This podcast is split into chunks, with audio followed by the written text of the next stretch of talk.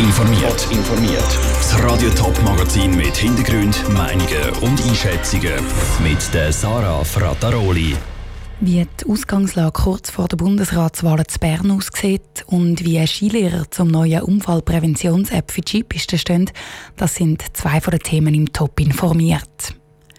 Die Nacht der langen Messer, also die Nacht vor der Bundesratswahl, die ist schon lange nicht mehr das, wo sie mal war. Da sind sich alle einig. Und trotzdem liegt Bern Spannung in der Luft, jetzt wo die Nacht der langen Messer eben ansteht. Vor wenigen Stunden haben sich jetzt auch noch die letzten Parteien entschieden, ob es morgen für den amtierenden FDP-Bundesrat Ignazio Cassi stimmt oder doch für seine Herausforderin die Regularitz der Grünen. Die Auslegeordnung kurz vor der Bundesratswahl im Beitrag von Sandro Peter.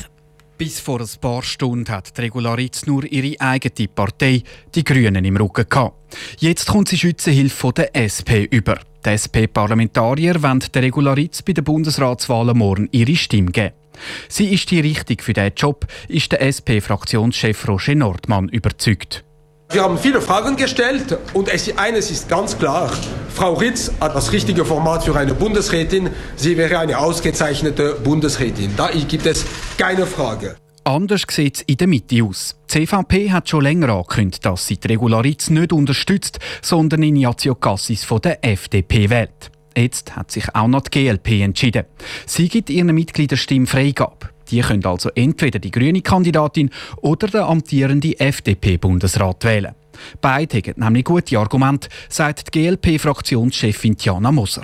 Für Regular spricht die Stärkung der ökologischen Anliegen, der Wähleranteil der Grünen und für Ignazio Gassi sprechen seine liberale Grundhaltung, die Vertretung des Tessins und auch die Tatsache, dass sich Abwahlen im politischen System der Schweiz nicht bewährt haben. Die Grünen haben im Moment eine Fraktionssitzung. Sie haben darum noch nichts gesagt zu den Entscheid der SP und der GLP. Die Regularitz selber hat sich am Nachmittag auf jeden Fall kämpferisch gezeigt. Ich gehe in jedem Fall mit einem guten Gefühl morgen in die Wahlen. Ich glaube, wir haben aufzeigen können, dass wir bereit sind, dass wir regierungsfähig sind und nun ist es an den anderen Parteien zu entscheiden, ob sie das Angebot von uns annehmen. Die FDP auf der anderen Seite lässt sich nicht aus der Ruhe bringen, weil die SP und ein Teil der GLP für die Regularitz stimmt, sagt der FDP-Fraktionspräsident Beat Walti. Das ist für mich nicht eine große Überraschung. Die Grünliberalen haben sicher den Anspruch, auch Veränderungen in die Bundespolitik zu bringen. Andererseits sind sie doch deutlich anders positioniert als die sehr links operierenden Grünen. Trotzdem ist die FDP überzeugt, dass ihren Bundesrat Ignazio Cassis das Rennen gegen die grüne Regularitz macht. Und das sehen auch Politologen und Wahlbeobachter so. Sogar wenn ein Großteil der GLP die Regularitz wählt, kommt sie noch lange noch nicht auf eine Mehrheit. Der Beitrag von Sandro Peter.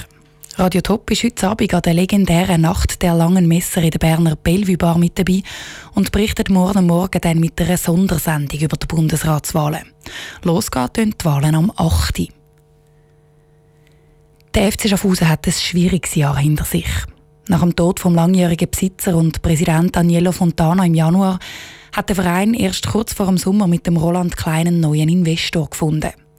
Weil er sich mit dem alten Besitzer aber nicht hätte können auf eine Übernahme einigen hat das Stadion Schaffhausen AG seit knapp zwei Monaten keinen Verwaltungsrat mehr.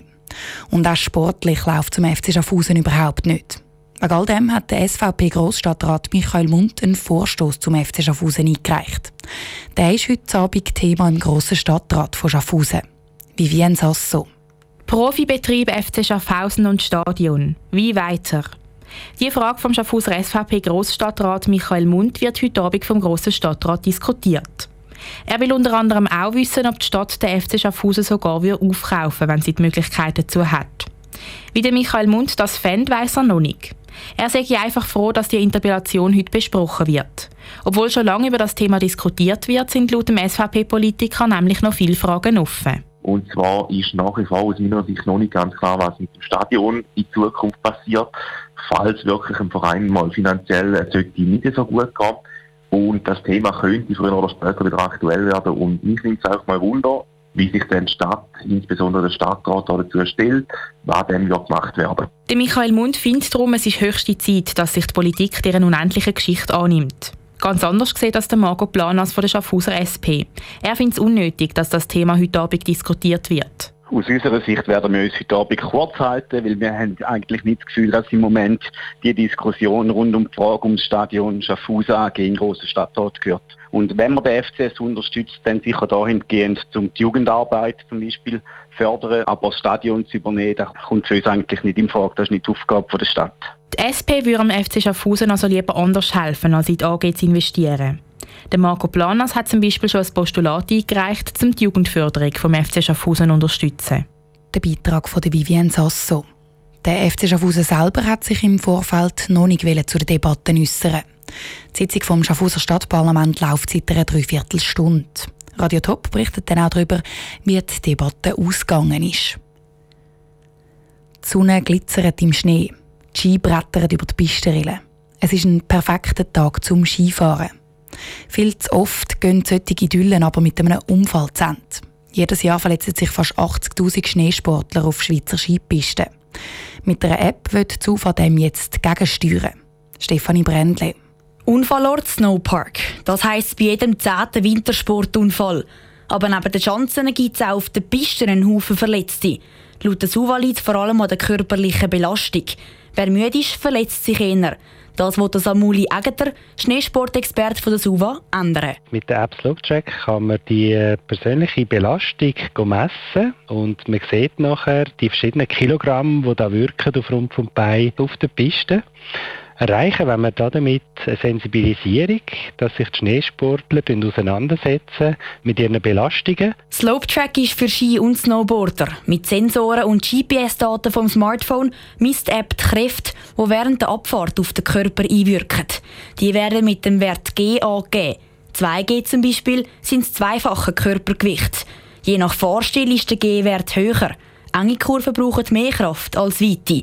Gerade in den Skischulen könnte so etwas für Bewusstsein sorgen, sagt Riet Gampel, Direktor von Swiss Snow Sports. Ich kann mir vorstellen, dass wir in der Skischule zum Beispiel, wenn man so eine App einmal in den Sack tut und sagt, jetzt probierst du eine enge Kurve zu fahren und eine weite Kurve zu fahren, damit er sieht, was für einen Unterschied ein Gewicht auf den Körper wirkt. Es ist ein Hilfsinstrument, ob es dann am Schluss weniger Unfälle gibt wegen der App oder nicht, das kann ich jetzt im Moment nicht beurteilen. In den letzten Jahren sind die Unfallzahlen in der Schweiz konstant geblieben. Aber es zeigt sich, dass die Unfälle immer schwerer werden, sagt Samuel Jägeter. Es deutet darauf hin, dass die Geschwindigkeiten höher geworden sind auf der Piste. Jetzt verleiten natürlich die schönen Pisten und die super präparierten Ski auch zu so schnellen Fahrten. Und wer wirklich die ganze Saison will unversehrt bleiben, dem tut es doch gut, wenn er eines mehr mal wieder oben bremsen Weil es aber vielen Schneesportlern genau darum geht, möglichst schnell Pisten durchabzuflitzen, ist Slopetrack nicht jedermanns Sache. Und klar ist auch, dass egal ob mit oder ohne App, nicht jeder Unfall kann verhindert werden Der Beitrag von Stefanie Brändle. Die App Slopetrack gibt es ab sofort gratis im App Store von Android und Apple.